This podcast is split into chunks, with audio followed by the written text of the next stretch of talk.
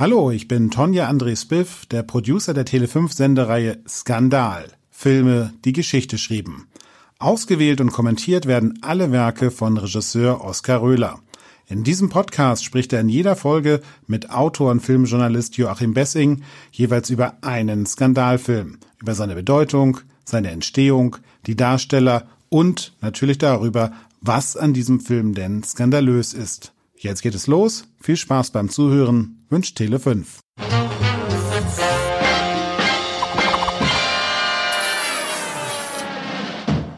Ich habe Angst gehabt, den zu sehen. Es gibt ja so Kultfilme aus, aus, den, aus den 90ern, die man ganz toll fand, wo man sich dann äh, fast noch das Plakat über den Schreibtisch gehängt hat. Und ich fand, der Film ist, ist, ist extrem stark immer noch. Der Film äh, ist äh, zwar überhaupt nicht nachhaltig, aber er ist immer noch ein absoluter Flash. Er hat ein absolutes Tempo und er ist wirklich furios. Ja, das sind aber jetzt so Filmeargumente. Wir reden ja eigentlich über Skandale und dieser Skandal um Natural Born Killers, den kann man heute eigentlich nicht mehr verstehen.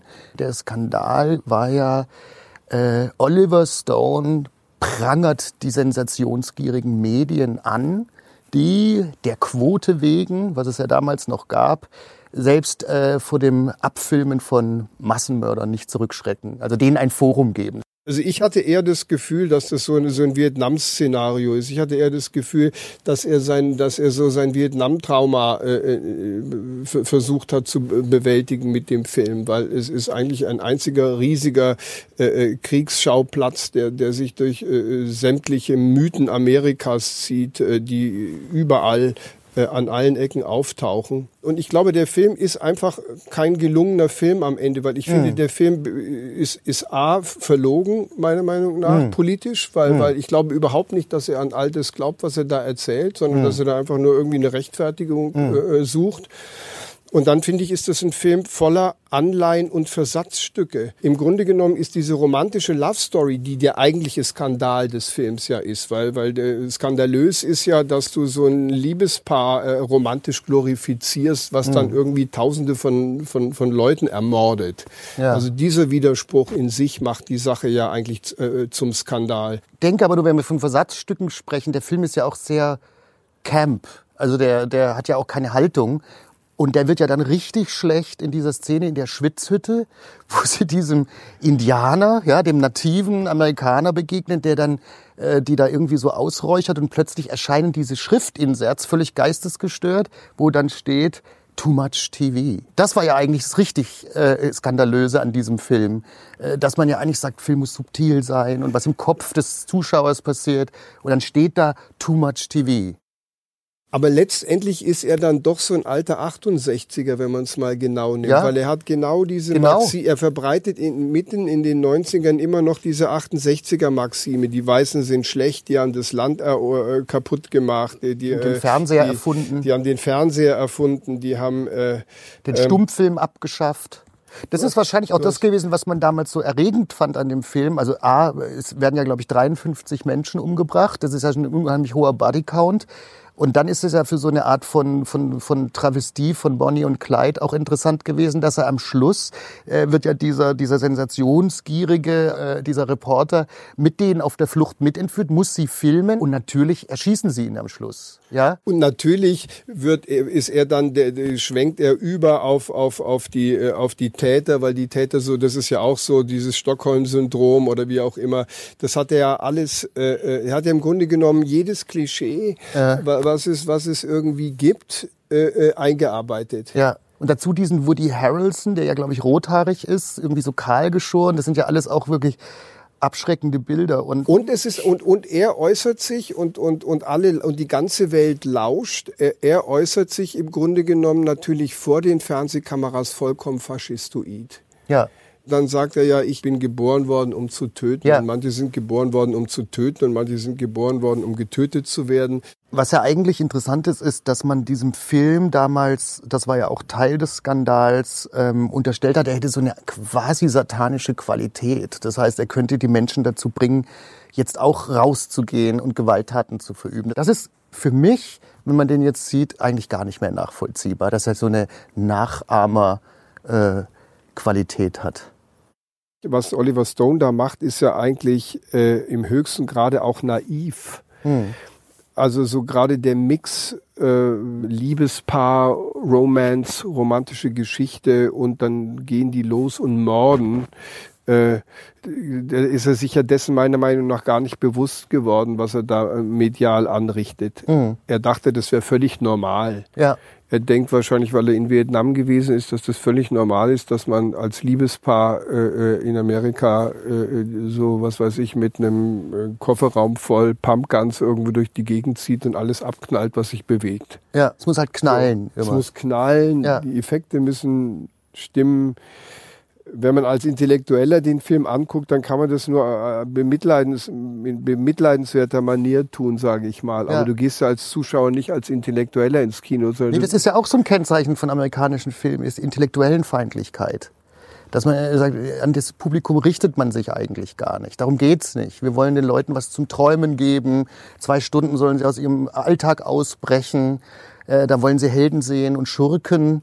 Naja, hat ja dann beispielsweise auch in dem Film noch diese ganzen Massenmörder reingeblendet. Ja, genau. Und ja, hat ja. dann ja dann selber so ein Ranking aufgestellt. Je länger wir über den Film sprechen, der ist ja scheinbar, äh, der dauert ja scheinbar auch 80 Stunden. Ne? So viel ist ja, da drin. Total. Ja. Das ist so der Punkt. Du hast so das Gefühl, du gehst durch die ganze ja, Filmgeschichte mit dem Film. Es ist der Film, der alle anderen Filme eigentlich erledigen soll. Er macht doch auch noch, er reitet doch mit Mustangs dann auch noch ja, durch die Gegend. Das ist ja alles, äh, das, das ist ja never ending. Ja.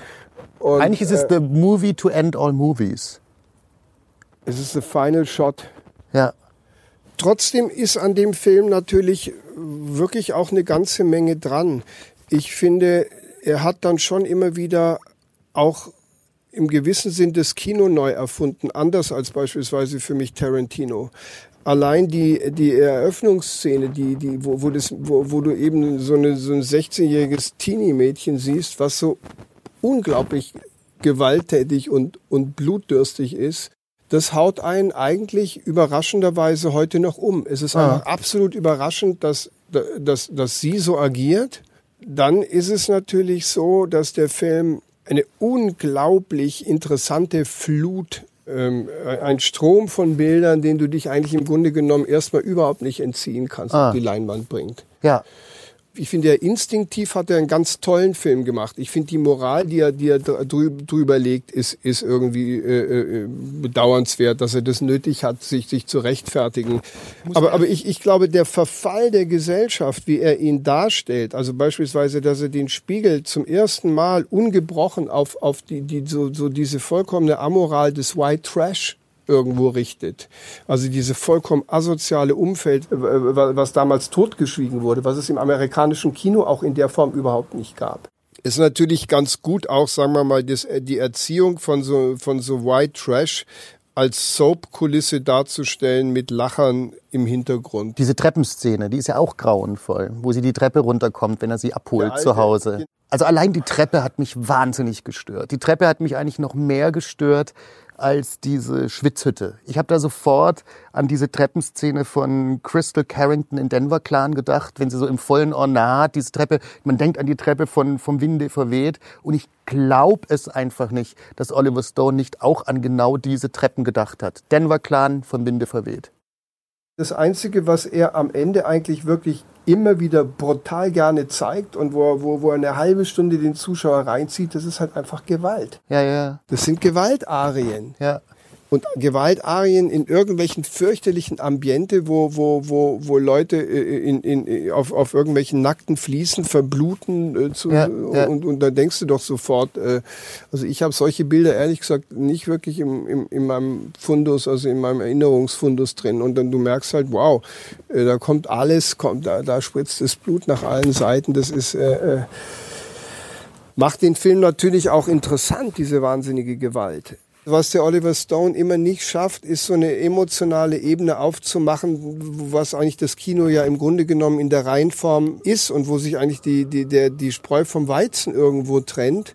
Auch in den zwölf Filmen, die wir jetzt gucken, ist, hat's mich in irgendeiner Form emotional berührt, was da, was da passiert. Und das ist mir eigentlich an keinen Punkt so gegangen. Ja. Ich, ich, bin, ich bin nur in so eine brutale Hysterie reingezogen worden und bin mitgegangen. Wie ja. auf so einem Rave. Ja. Was mir unglaublich an dem Film gefallen hat, ist natürlich diese durch diese Medi mediale Hysterie hervorgerufene absolute Hysterie Ja. im gesamten Umfeld dieses Orkans, den diese beiden Leute auslösen. Dieser Film bedient das halt wahnsinnig gut, weil er halt im Grunde unglaublich viele Genres mixt. Also Ja. er, er hat er hat im Grunde genommen die klassische Outsider Love Story, er hat die Reportage, die klassische, er hat den Gangsterfilm, er hat äh, äh, er hat Bonnie and Clyde, er äh, und er hat diesen treibenden Rhythmus von so einem 90 Minuten langen, 100 Minuten langen MTV-Videoclip. Das hat er als einziger und als erster im Grunde genommen in dieses Format gebracht. Ich habe das so eigentlich nie wieder gesehen. Also es ist ambivalent. Ich, ich, ich, ich würde ihn, also im Spektrum, wenn ich jetzt meine Bewertung oder mein Ranking mache, ist er bei mir im oberen Drittel.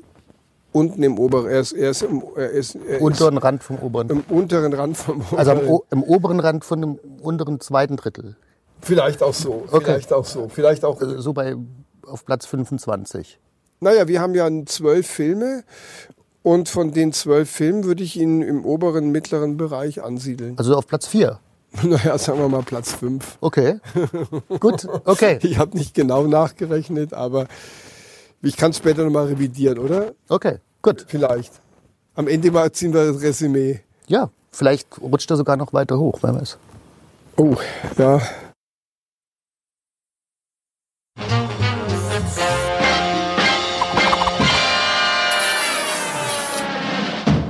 Das war der Tele5 Podcast mit Oskar Röhler. Skandal. Filme, die Geschichte schrieben. Tschüss, danke fürs Zuhören und bis zum nächsten Mal.